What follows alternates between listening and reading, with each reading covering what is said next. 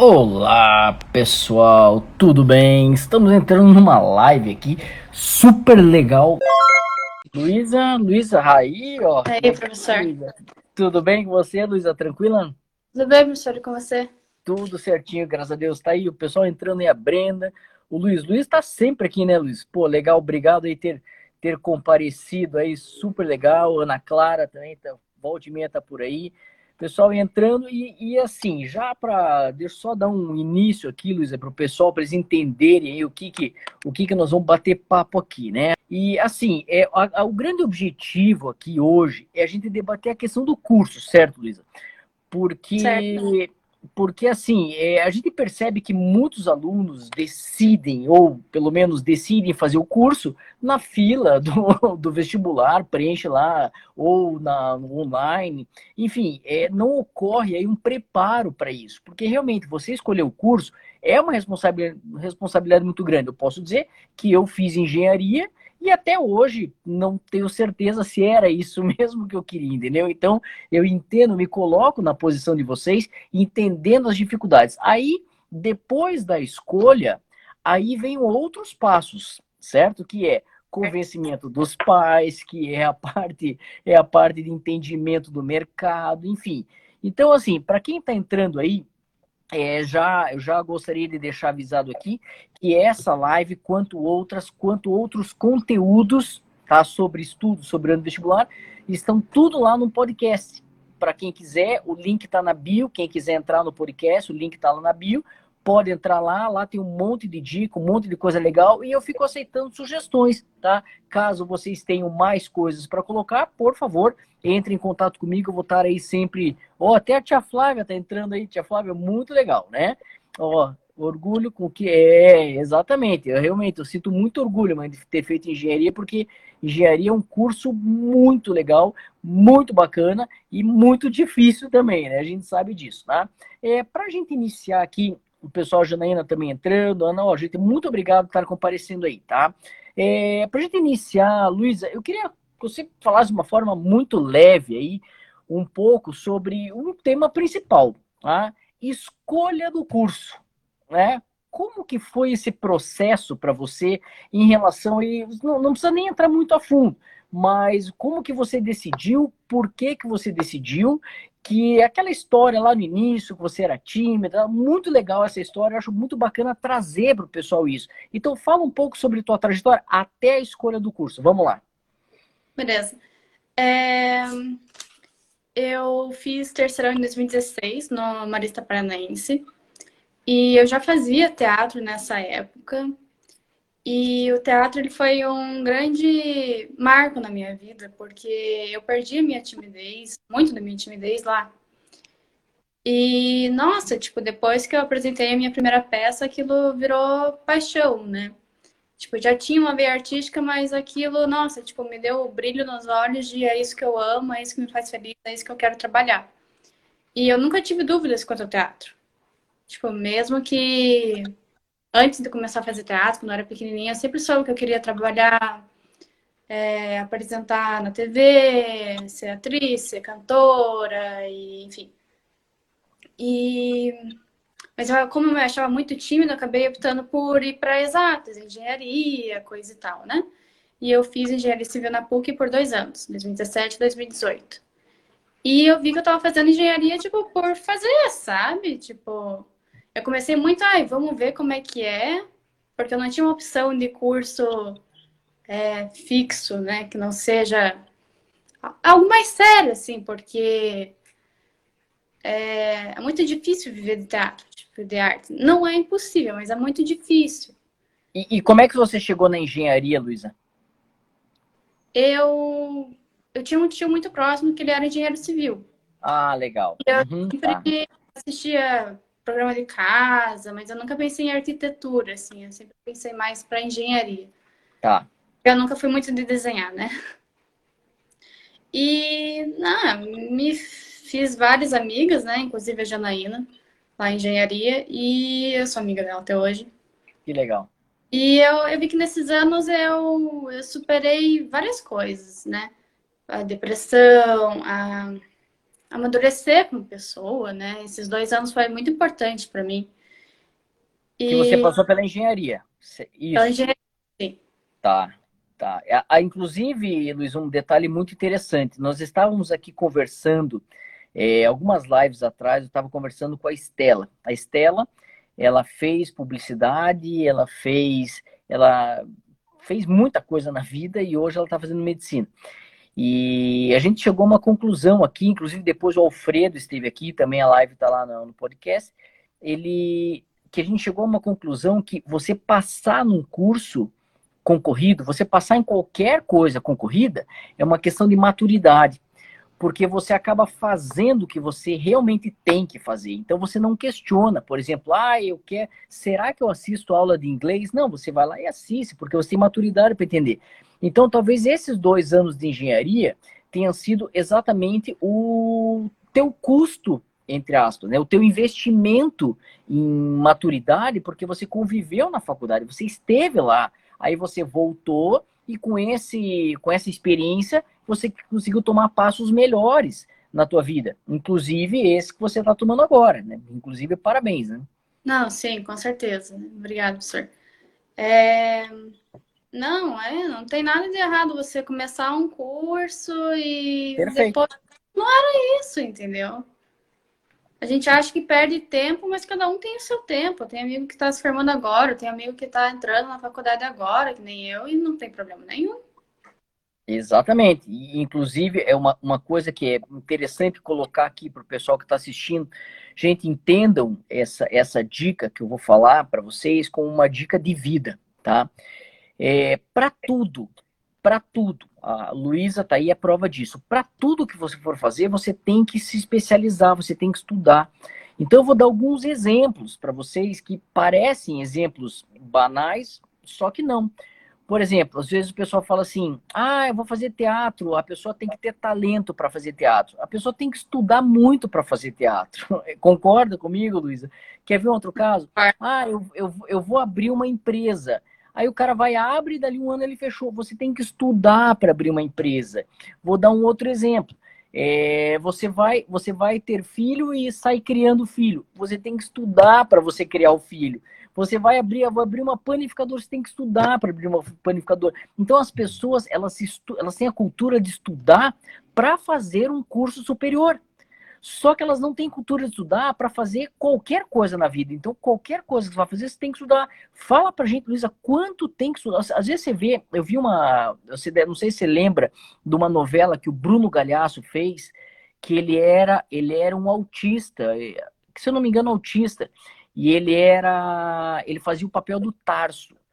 Ele fazia de um jeito aquilo que depois eu vi uma entrevista dele, ele contando que ele visitou locais de pessoas psicóticas e que aquilo fez abrir a cabeça dele para ele representar.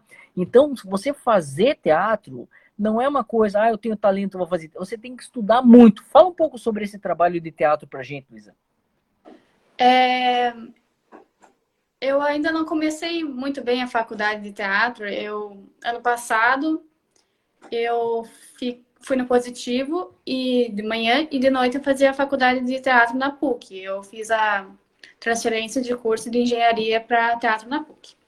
E teatro na PUC ah. era de noite e eu fiz o primeiro período e isso abriu a minha cabeça, assim, porque eu fiz teatro infanto-juvenil quando criança. Então eu tinha uma uhum. cabeça muito restrita para teatro infanto juvenil. Eu não conhecia essa, esse mundo do teatro adulto, não tinha noção de como que as coisas funcionavam. E é bem isso, você tem que estudar o personagem, você tem que... É, o teatro é muita observação, que nem você falou do Bruno Gardiasso. Ele foi lá, conviveu com pessoas e deu o repertório para ele criar o personagem dele. E a gente tem faculdade de teatro, né? Poxa vida, tem na PUC, que são quatro anos, e na FAP, é, Artes Cênicas, que são quatro anos também. Ah, legal.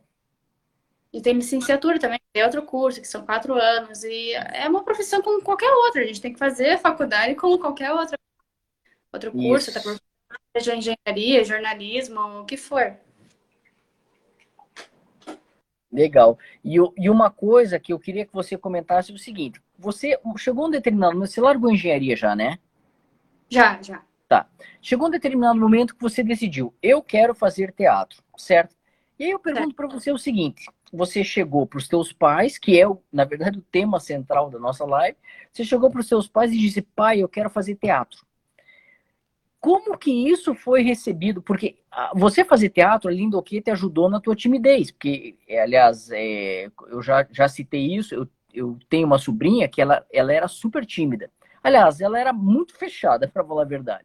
E ela começou a fazer teatro e hoje a diferença dela é muito grande em expressão corporal, em gestos. É, é muito diferente, é uma pessoa muito diferente. Continua às vezes mal-humorada, mas ela, ela é uma pessoa muito, hoje é muito mais expansiva. Eu pergunto, como que foi exatamente esse momento em que você foi conversar com o teu pai e falou, pai, eu quero fazer teatro. E o teu pai talvez uma pessoa mais conservadora deve ter dito: não, não, como assim, filha? Ou direito, ou medicina, ou engenharia, porque é normalmente o que os pais têm em mente. Como exatamente que foi esse caso e como é que foi o processo, ou se está em processo de convencimento? Conta um pouco para a gente disso. É interessante você é, falar disso porque o meu pai é bem dessa geração mais antiga, ele tem tipo, uma cabeça muito tradicional, assim. E é bem isso, tipo, até hoje, a maioria das pessoas escolhe direito, engenharia e medicina. Porque são os cursos mais renomados, mais reconhecidos, que a sociedade tem mais prestígio, né? Isso. E a conversa com meu pai, na verdade, começou pela minha tia. Minha tia, ela viu que eu estava infeliz em engenharia, e aí eu conversei com ela. E eu conversei com a minha terapeuta, daí, e aí que eu conversei com meu pai com minha mãe uma primeira vez. E eu falei que queria teatro e não sei o quê. E eles falaram: não, faz mais um ano de engenharia, faz estágio para ver se não é isso mesmo, né?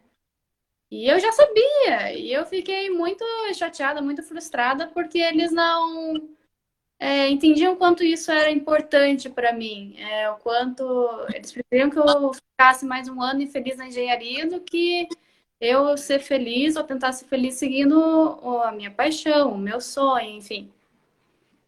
E não deu certo essa primeira conversa com os meus pais. Imagino. Eu conversei com meus tios de volta, né? Os meus tios me ajudando tudo nessa coisa de ver essa negociação cursos, é, vestibular e tudo.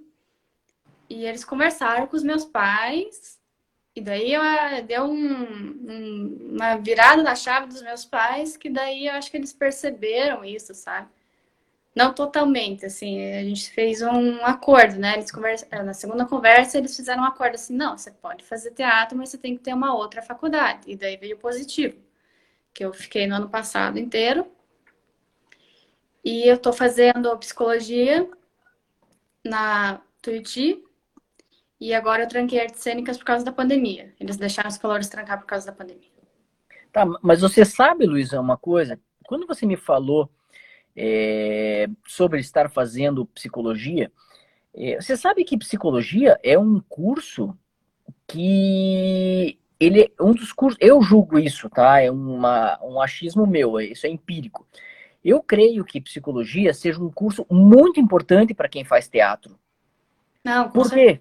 Porque, né, concorda comigo? Então, tem tudo a ver. Então, na verdade, a própria faculdade de teatro deveria ter uma parte de psicologia, porque existe um monte de quebra de paradigmas que você tem no teatro e que são fundamentais você estar aí, estar aí psicologicamente fortalecido. Fora que tem uma análise, por exemplo, do personagem. Você vai fazer o personagem, por exemplo, de um, de um, de um serial killer, por exemplo. Ah, você, vai fazer um, você tem que entender o que passa na cabeça dele, até para usar expressões, expressões corporais, gestos, é, expressão facial tudo isso faz parte do processo de teatro. Então, é, creio eu que seja uma, talvez uma falha. Como é que você vê isso? Uma falha no curso de teatro, o fato de você não ter é, um pouco de psicologia no curso, né? Porque acho que é, realmente deveria ter, ou não? Não, eu concordo. Eu acho extremamente importante ter noção de psicologia, de anatomia, Porque a gente usa o nosso corpo e a nossa mente como instrumento de trabalho, né? Sim, a gente perfeito. lógico através do corpo. E eu vi que meu professor na PUC usava é, nomes de anatomia, que depois que eu fui ter anatomia na, na Tuiuti, que eu percebi, não, ele usou esse termo lá e eu não sabia o que, que era. Ah, olha aí, ó. E na FAP tem uma, uma optativa que é Psicologia das Artes Cênicas. Eu não cheguei a ter por causa da pandemia, né? Sim, Mas é sim. é legal que a FAP tem isso e eu acho que seria interessante a PUC também ter. Eu acho que seria interessante as duas também terem anatomia. Entendi. Toda a parte corporal, né? Isso, é, é claro. Inclusive, aproveitando e trazendo uma, uma dica que também serve para você em relação a isso. É, como eu disse, como tem que estudar, por exemplo, assim, a maioria dos alunos que querem, define um curso, como você definiu, quero fazer teatro, e vai conversar com os pais, chega para conversar com os pais muitas vezes despreparados. Então, até para isso tem que estudar. Se você chegar, pai, quero fazer teatro, claro, teu pai vai soltar os cachorros, falando, não, eu quero engenharia e é isso, entendeu? Só que um detalhe, essa é uma dica também muito legal para quem tá, tá, assistindo aí, que tem essa, essa dificuldade, por exemplo, de lidar com os pais, e quem tiver algum amigo aí, tecla no aviãozinho ali, chama, porque é, eu vou dar uma dica super legal para você conseguir negociar esse tipo de coisa. Por exemplo, assim, quando você vai convencer, conversar com os pais sobre um determinado curso, é fundamental que você se informe sobre o curso. Então, por exemplo, se você quer fazer teatro, você vai chegar para ele e falar, pai, eu quero fazer teatro. Ele já vai ficar bravo, não é? Não, teatro não. Calma, deixa eu explicar. Quero fazer teatro porque o teatro mexe com isso, com isso, com isso. Eu sou, eu sou uma pessoa desse jeito, eu tenho perfil para isso, para isso. Além de tudo isso, o mercado de trabalho tá assim, assim, assim. Alguém formado em teatro pode trabalhar em tal lugar, em tal lugar, tal lugar. O salário é tanto, tanto, tanto. Eu posso fazer isso, eu posso, eu posso cantar. Se caso como cantora dê certo, eu posso gravar assim, assim, assim. Ou seja, você tem que mostrar para eles, para os pais, um cenário do que você tem com o teatro. Porque, claro, eu posso até ser é, atriz da Globo. Entendeu? Não pode? Pode. Pode ser até. Pai, inclusive, eu já vi um contato na Malhação, que é a escolinha de atores, que é assim, assim. Pode ser que eu vá para lá. Entendeu? Então, se você não colocar dados técnicos, geralmente os nossos pais, talvez seja o teu caso, ele tem, talvez tenha um perfil mais dominante. Muitos pais têm perfil dominante. É aquele que não adianta você chegar para ele e falar, pai, vamos pensar no bem da humanidade. Não, ele quer saber quanto custa, ele quer saber por quê, ele quer saber da onde, ele quer saber para onde vai, ele quer dados para tomar essa decisão. Aí você mostra todo esse cenário para ele e dá trabalho. Talvez você fique brincando, brincando, fazendo isso, Luísa. Talvez você fique aí uns quatro meses fazendo isso. Entendeu? Aí você vai ter a grande conversa. Se você chegar do nada, é claro que ele não vai aceitar. Então, uma coisa super importante que na psicologia você deve, deve dar uma olhada é na parte do perfil comportamental. Quando você vai conversar com alguém dominante, não adianta você chegar achando, ah, eu acho isso. Você não vai achar nada. Tanto que eu já tive chefe que tinha perfil dominante, uma, eu vi em reunião isso. Um cara falou assim: Ah, eu acho tal coisa. Ele falou assim: Você acha? Eu tô, eu tô aqui para tomar uma decisão de um milhão de reais e você acha isso? Eu não posso acreditar no que você está me falando. Então, o, o, perfil dominante ele tem isso muito forte. É muito necessário que você explique para ele, com dados para ele. Eu posso isso, eu posso. Pai, também se isso der errado, eu posso virar isso, isso, isso, entendeu? Então, esse processo de convencimento, inclusive, teve uma. Teve uma. O ano passado, é, eu estava acompanhando uma aluna exatamente nesse processo, é, fazendo pesquisa com ela sobre o curso que ela queria. Ela queria fazer, na época, era medicina forense. E ela queria convencer o pai dela disso. E era caro tal. E a gente foi, pesquisou, pesquisou, pesquisou. A gente fez uma análise de perfil do pai dela, analisou tudo, como é que funcionava, e fizemos uma apresentação juntos. Ó, oh, pai, a, abri um PowerPoint, pai, olha só isso, isso, isso, isso. A gente ficou uns quatro ou cinco meses fazendo isso. resultado, o pai dela falou assim: gostei. Então você veja a, a, diferença, gostei e vai fazer. Então veja a diferença. Se você chegar sem dado, nenhum pai é louco. Porque se você pensar, Luísa, você, tá? Você tem que idade que você tem hoje? Tenho 20. 20. Com 20 anos, você tem ideia do investimento lá desde que você nasceu até chegar nesse momento, quanto que teu pai colocou aí? Não só investimento financeiro, investimento psicológico, investimento de tempo. Eu, eu tenho dois filhos. É, é um negócio gigantesco a dedicação dos pais para um filho. É gigantesco. É algo que você para pensar assim: meu Deus do céu, minha mãe fez tudo isso por mim. É um negócio incrível de você pensar. E aí, você chega com 20 anos e fala: ah, eu quero fazer teatro. Talvez ele, ele, ele vai ficar cabelo em pé. Fala, como assim? Eu criei até 20 anos, agora fazer teatro. Mas se você chega de leve, ó, oh, pai, veja assim, assim, desse jeito tal, é prote... ó, essa aí, essa aí que comentou é minha mãe, ó. Ela assiste todas as minhas lives, né? E eu aproveito sempre para agradecer para ela pelo que ela fez aí pelos filhos, né? Então, então, Luísa, isso é uma coisa super importante tá? de, de, de você, você ter. O que eu queria que você comentasse um pouco é sobre a questão, a questão da tua timidez, até um, um certo bullying que você, que você sofreu na escola, né? Porque é, no, meu, eu não gosto de falar no meu tempo porque dá a impressão que, que eu sou muito mais velho, né? E, e na verdade sou, mas é, quando a gente fala de bullying, na nossa época não existia essa palavra bullying e a gente levava na cabeça sem parar. Eu, eu levei muito na cabeça. E a gente aprendeu a contornar isso, entendeu? Então é uma habilidade que a gente acabou desenvolvendo. Fala um pouco sobre a tua timidez aí, o que, que você sentiu que dificultou, por exemplo, os passos teus, é, o que, que você deixou de conquistar, é, o que, que você não conseguiu, o que que, o que que isso te prejudicou de modo geral, a timidez, essa parte de bullying? Fala um pouco sobre isso. É, eu sempre fui tímida, desde pequenininha, assim, meus pais falaram que eu sempre era tímida, e eu sempre percebi isso, sabe? E desde pequenininha eu sempre tive poucas amizades, eu ficava mais na minha, muitas vezes eu nem brincava junto, eu ficava, sei lá, brincando de boneca sozinha. Isso era meu, sabe? Tipo, não, não tinha problema.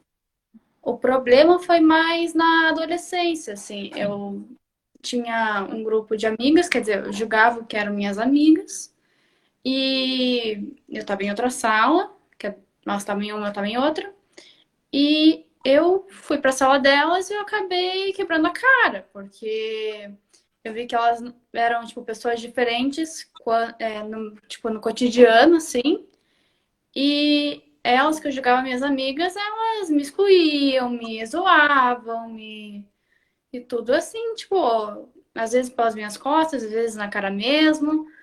E eu fiquei muito mal, quer dizer, a timidez, ela piorou a situação, porque eu já era tímida e o fato de eu ser tímida foi o que me fez ser um alvo fácil. Uhum. Ou, tipo, margem para o bullying acontecer. É, claro, e, e criança, criança é um ser tirano. É, eles, eles não perdoam. Eles simplesmente não. Ainda mais a adolescência, que tem essa disputa por territorialidade, territorialidade, né? Eles, assim, eles querem ganhar, ser amigo da galera. E realmente isso acontece mesmo. E daí? E. Não, eu mal consegui me defender, né? Tipo, eu chorava, ficava sozinha, né? Eu não tinha coragem para falar com as minhas amigas, para falar com ninguém, porque nem eu sabia o que fazer, né? Tipo, poxa vida. Sim. E o que eu vi que de única solução foi mudar de sala. Eu conheci meus amigos do ensino médio, quando eu estava nessa sala do bullying. E o que acho que me deu gás, assim, foi que as minhas professoras, duas professoras falaram assim, ó, oh, você não tá bem nessa sala, tipo. E eu comecei, não, realmente eu não tô. E eu falei com a coordenadora e falei, ó, oh, tenho esses amigos nessa outra sala, eu quero ir pra, pra lá. E foi isso, foi isso que aconteceu e. E acho que é isso. E nesse momento eu fiquei bem não, assim, não, não um grupo de amigos muito grande, mas assim, tipo, eu tava bem, sabe? Eu não tava sozinha. Sim, são, são problemas que surgem ali na adolescência que é, às vezes a gente evita de, de chamar pai e mãe porque para não parecer criancinha, porque se tem uma coisa que o adolescente gosta é se sentir adulto. Por mais que ele não seja, porque adolescente lá, 13, 14 anos, geralmente não sabe nada da vida, mas eles acham que sabem, entendeu? E o fato de você dizer que eles não sabem, eles ficam muito indignados. Como assim? Eu sei tudo. Nossa, eu sou foda, eu sou o melhor do mundo, né? E, e é comum isso. Então, é, o, o, eu acho que o primeiro passo, a, a, primeira palavra que um adolescente deve colocar na cabeça, que não foi o meu caso, porque realmente é difícil, mas isso fica como uma sugestão para os adolescentes, para quem tem irmão adolescente, chama-se humildade. Tem que parar, porque às vezes, é, olhando assim, tipo, eu como professor, eu vejo os alunos, é, como eu disse, a, diferença de idade não é muito grande, mas mas a gente já viveu muito mais. Então, se, se eu tomo uma atitude de tal forma, é porque existe um porquê daquilo, que às vezes os adolescentes não entendem isso. Fala, mas por que ele está fazendo aquilo? Tá? Tanto que nós, como professores, às vezes somos até é, relativamente crucificados por causa disso, porque sofremos bullying. Hoje, o significado da palavra, a gente sofre bullying. Eu vou te dar um exemplo de bullying que nós sofremos. Professor de cursinho, no ramo educacional, é visto como o cara que vai lá e canta música e fica dando show e ensina macete, entendeu? E assim, e eu, eu tenho lá eu olho para isso e penso, quer saber? Dane-se o que pensam. O importante é que eu estou bem, eu estou fazendo meu trabalho, eu, tô, eu faço live com alunos, eu ajudo alunos, eu ajudo muito, muitos alunos, recebo pergunta todo dia, um monte de gente me perguntando um monte de coisa. Falo, bom, quer dizer que eu estou sendo útil para as pessoas. É isso que eu vejo como é o que importa, tá? Mas é, em relação a, a, a, esse ponto aí, né, em relação a, a, a junção de pais, quando os pais entram na jogada, é, você falou uma coisa que eu fiquei curioso, tá? que eu fiquei bem curioso, eu queria te perguntar. Você já fez terapia, certo? Eu já fiz terapia, muita gente já fez terapia. E o que eu fiquei curioso, Luísa, é o fato de, de você ter feito terapia. É, não sei se é exatamente isso, tá? Me corrija se eu estiver errado. Para conversar com os teus pais. Eu não sei se foi exa exatamente isso. Não foi isso tá? Você fez terapia exatamente o porquê. Por que, que você entrou no processo? Porque eu, é, eu admiro quem faz terapia, tá? Isso é, é, não é um ponto negativo, é um ponto positivo, porque ela é um autoconhecimento muito bom. Então, a partir do momento que você fa faz terapia, você se autoconhece, você sabe o que acontece, você, você pensa antes de explodir. Claro, ninguém é de ferro, entendeu? Mas você consegue tomar atitudes mais direcionadas para o teu para o teu modo de vida, entendeu? Por que exatamente que você decidiu fazer essa terapia? É, na verdade, quem me pôs na terapia foi minha mãe. Eu era bem pequenininha quando eu era criança. Justo para timidez. Para ajudar a lidar com a timidez e, e tudo mais. Tá. E psicóloga ela era muito mais velha e eu era muito mais nova. E eu, tipo, sentindo tudo lá e eu não entendia nada do que ela falava. Uhum. fiquei um tempão com ela. E eu parei. E no terceirão, 2016, que eu decidi voltar para terapia. Eu comecei com uma outra terapeuta, ela era mais velha, mais velha não, mais nova, tipo, a idade era mais próxima. Então, eu me dei muito melhor com ela e eu tinha muito mais maturidade para entender tudo que se passava na minha cabeça e me entender muito melhor. Legal. É, inclusive quem entrou aí foi o Léo, o Léo Malhadas. É um figurinha esse cara. É, gosto muito de Léo. Obrigado por ter entrado aí. Desculpa interromper. Obrigado por ter entrado aí. Seja sempre bem-vindo aí, cara. E você, o Léo também é um caso em que ele, ele é mais tímido, mais na dele, e que de repente ele siga aí a ideia. Tanto é que outro dia é, eu estive conversando com a prima do Léo, pegando o teu, teu caso aí, tá? Com a prima do Léo, com a Maia. E eu sou muito amigo do, do pai dela, naturalmente, e falei para ele que eu, eu vejo ela como uma pessoa muito tímida. E eu lembrei de você, porque você tinha dito que era tímida. Eu falei: olha, é muito uma, uma das possibilidades de você é, vencer a timidez é através do teatro. Tá? E uma pergunta para a Luísa: você venceu a timidez ou não? É, eu acho que eu superei muito ela eu sou muito menos tímida do que eu era antes, mas eu acho que é um, um processo, assim. E como eu digo, tem quando eu tô conhecendo alguém, eu sou muito tímida. E depois que eu conheço, eu já, já não sou tão tímida. Ah, mas isso é normal. Você, no, no, quando você conhece, você, não, você talvez não queira se abrir, não queira falar, claro, acho super natural isso. Bem, bem, bem interessante, inclusive. De outra forma, eu acho que sim, acho que eu venci a timidez. Você pode botar um carimbo assim, Luísa venceu a timidez, não? Acho que sim, acho que sim. Ah, mas legal, então. Legal. É, Luísa, assim, dentro do, do cenário que você encarou aí, conversar com pai, mãe, aliás, quem está entrando ali é minha irmã agora, né? Minha irmã, você viu que a, a, minha família, eu sempre digo assim, se a minha família entrar na live, já tem umas 50 pessoas assistindo, porque tem 200 caboclos, né? E ah, obrigado, Nana, estar assistindo aí, tá? Entrando aí. E, e assim, Luísa, o fato de você, é, essa dificuldade, você hoje, hoje, você diria que está estabilizada, você vai continuar o teatro quando voltar, é isso que você quer fazer, é isso que você pretende, ou existe um plano B para você? O meu plano B já é meio que a psicologia, professor. Meio que meu plano A. Ah, mas é legal. Mas olha que legal, você já não é adolescente, tá? Já é psicologia. Então veja, você já está pensando. Tá? Existem várias teorias. Tem teoria que diz o seguinte: não. Ah, se não você fizer. Ah. Eu, eu, percebi, é, eu tive que. Meus pais falaram: não, você precisa de um plano B, senão vai conseguir viver só de teatro. Uhum. Quer dizer, eventualmente uma hora eu espero viver só disso, mas assim, eu entendo que é difícil, eu entendo que o padrão de vida de pessoas que vivem só disso é diferente do que eu tenho com meus pais, o que você tem aí, e, né? E por isso esse acordo com meus pais, né? Tipo, eu posso fazer o que eu amo, mas eu tenho que ter uma estabilidade, uma segurança para o meu futuro. E, e, como é que você conclui? Por exemplo, vou te fazer uma pergunta, aproveitando que o pessoal está aí. Essa pergunta é para todo mundo que está aí, tá? Como é que você conclui, Luísa, hoje, hoje, se você fosse arrumar um emprego, tá? Seja de teatro, quanto quanto que você teria que ganhar? Olha que pergunta difícil essa. Professor, eu acho que eu não tenho essa noção ainda, sabe? Do quanto que eu precisaria para morar sozinha com meu namorado. Eu não tenho essa noção ainda. É, uma, uma coisa legal, Luiz, aqui, é, indo em contra aquilo que eu falei, que tudo a gente tem que estudar, certo?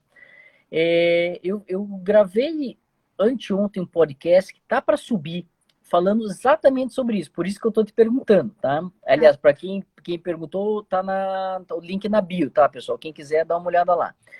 Falando exatamente o seguinte: como é que a Luísa descobre? A Luísa é uma empresa, tá? A Letícia é uma empresa, a Ana, o Enzo, o Gabriel, a Bi, Cripim, todo mundo, ó, a Gabi Zoca, todo mundo é uma empresa, tá? Como é que você descobre o quanto você custa não vou entrar no detalhe, custo e gasto são coisas diferentes. Custo, tá? Quanto você custa? Aí você coloca lá um almoço de, sei lá, 20 reais. Aí você todo dia almoça.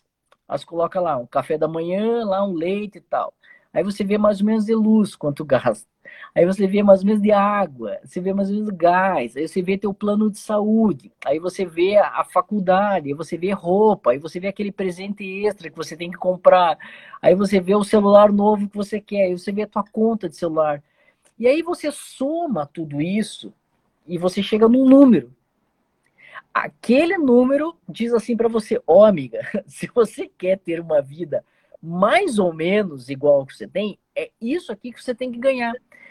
E aí as pessoas, é que as pessoas não fazem isso, entendeu? Eu também não fiz, eu, eu, eu trago essa reflexão hoje, porque, porque é um negócio que é, é, assustador no momento que você chega à conclusão do quanto tem de custo na vida, entende? Claro que tem gente que fala assim, ah, eu não tô nem aí, meu pai que pague. É uma coisa, é uma coisa. Mas você sentar com o teu pai mesmo, tá? Sentar com teu pai, você, você já não é mais uma pessoa tímida, senta, pai, Vamos fazer uma conta aqui, ó, que teu pai tem todos esses dados, né? Quanto custa de gás, quanto custa de luz, quanto mais ou menos, não precisa, ele vai dizer assim, ah, a gente gasta, vamos dar um exemplo. Quantas pessoas moram na tua casa? Cinco. Cinco. Então vamos supor que ele diga assim, só para arredondar, a gente gasta 50 reais em luz. Então dá 10 reais por pessoa, concorda? Então você coloca 10 reais na conta da Luísa. Gás, mesma coisa. E aí, aí vai chegar no final do, da conta e você vai olhar para aquilo e falar assim: tá, agora deixa eu ver quanto ganha alguém que está iniciando no teatro. E aí você bate os dois números.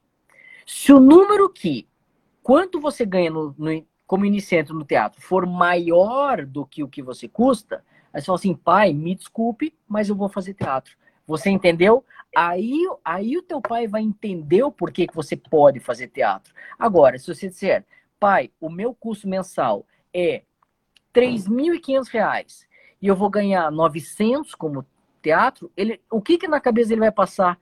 Alguém vai ter que completar esse resto. Quem que vai completar esse resto? É ele. Você está entendendo por que, que a responsabilidade de conversar com os pais realmente existe essa necessidade? É calcular os custos mensais, ver um recém-formado, e aí sim, até porque você você tem um padrão. Eu, eu tenho notado isso, que é, geralmente os filhos, os filhos não têm conseguido ganhar o suficiente para manter o nível de vida. Então, por exemplo, tem filhos que custam muito caro, porque compram roupa de marca, porque é, tem carro, porque tem clube, tem plano de saúde, tem tudo isso. Aí o custo do filho vai lá para uns 6 mil.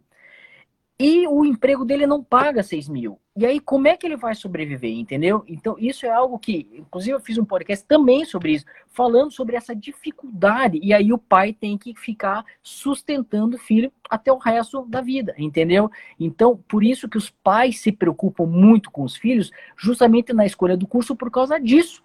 Porque daí o filho não tem autonomia, ele não consegue seguir em frente. Por isso que você está certíssimo em pensar nesse plano B em relação à psicologia, porque como psicólogo você consegue complementar. Se você estudar, aliás, psicologia tem que ter muita, mas muita responsabilidade para fazer psicologia. Você trabalhar com a cabeça das pessoas é algo assustador. Assustador. Vai, é, eu vou dizer para você por quê? Porque nós, como professores, somos um pouco de psicólogo, tá? Eu vou te dar um exemplo de algo que já aconteceu comigo. Já aconteceu comigo é, chega uma mensagem para mim de um aluno, aluno, conheço, cara, dizendo assim, professor, eu vou me matar. E daí? Você entendeu? Assim, meu, eu, não, eu não sou habilitado a resolver esse tipo de problema. Mas ao mesmo tempo eu não posso ignorar esse tipo de coisa, porque vai, vai que ele se mata.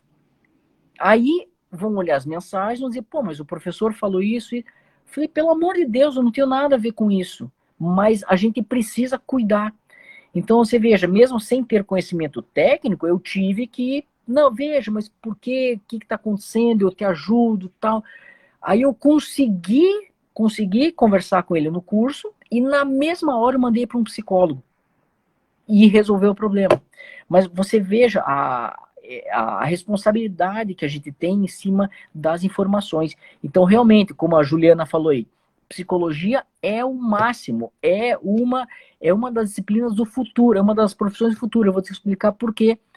Porque grande parte das pessoas está se tornando depressivas, tá?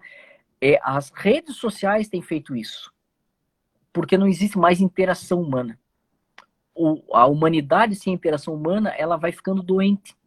E isso, isso acontece, o quê? Você vai lá acabar procurando psicólogo. E procura quem? Os melhores psicólogos. Entendeu? Por isso que é muito importante que você não só invista na tua carreira de teatro, que é isso, é o teu sonho, mas também invista na tua psicologia, tá?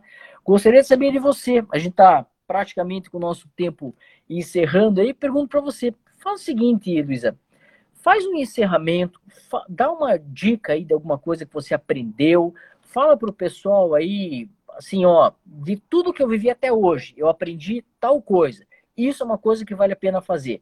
Qualquer coisa que venha, na, primeira coisa que vem na tua cabeça, dá uma dica para o pessoal aí. Acho que terapia, com certeza, todo mundo devia fazer, porque, como você falou, é um instrumento de autoconhecimento muito poderoso.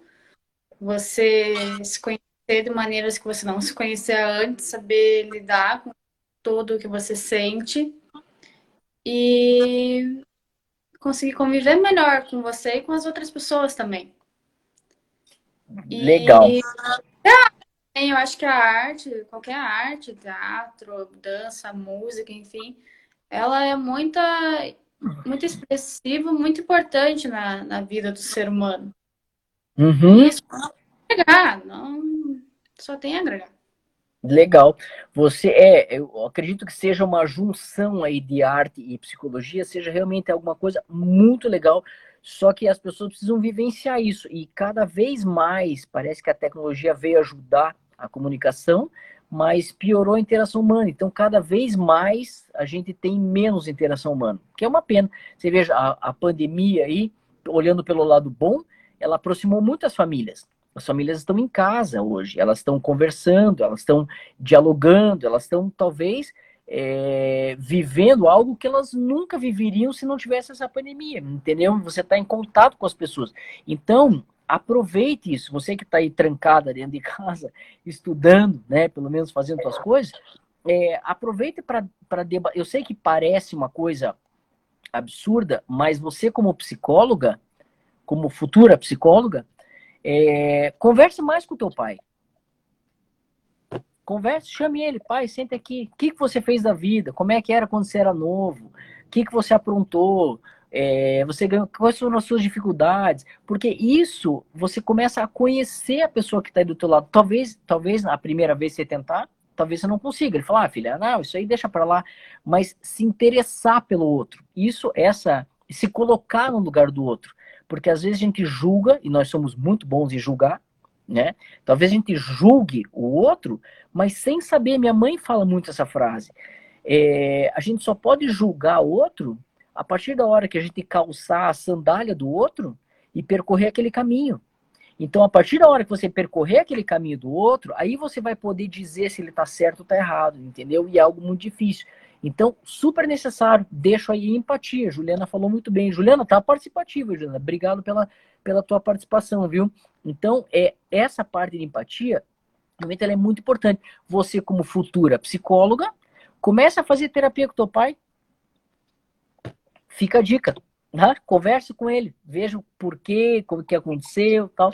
Muito legal. Luísa, eu gostaria de agradecer aí a tua presença, tá? Agradecer, muito legal ter você aqui, as palavras que você colocou, a tua percepção de vida e continue seguindo em frente aí que qualquer coisa, como sempre, você sabe que a gente está aí incansável para ajudar todos os alunos, tá? Realmente, o, o, o, meu, meu propósito é ajudar os alunos, é ver eles crescendo, é ver eles melhorando, é estar trazendo conteúdo para os alunos para que eles possam tomar decisões melhores. Ó, o pai da Lu é o máximo, tá vendo, ó? Então, se o teu pai é o máximo, converse com esse máximo aí, pelo amor de Deus, tá? Tire, tire o, o máximo possível de informação dele, porque os pais sabem muito, eles são realmente muito inteligentes, muito vividos, têm muita experiência, tá bom? Lu, Luísa, muito obrigado a tua presença, tá bom? Para quem para quem quiser, a live vai ficar gravada ali no feed, depois eu vou mandar ela para o podcast, tá bom? Agradeço de coração a presença de todos vocês, gente, tá bom? Tchau, tchau para vocês, gente. Eu que agradeço, professor. Obrigada. Imagine, tchau, tchau. obrigado, obrigado a você. Tchau, tchau.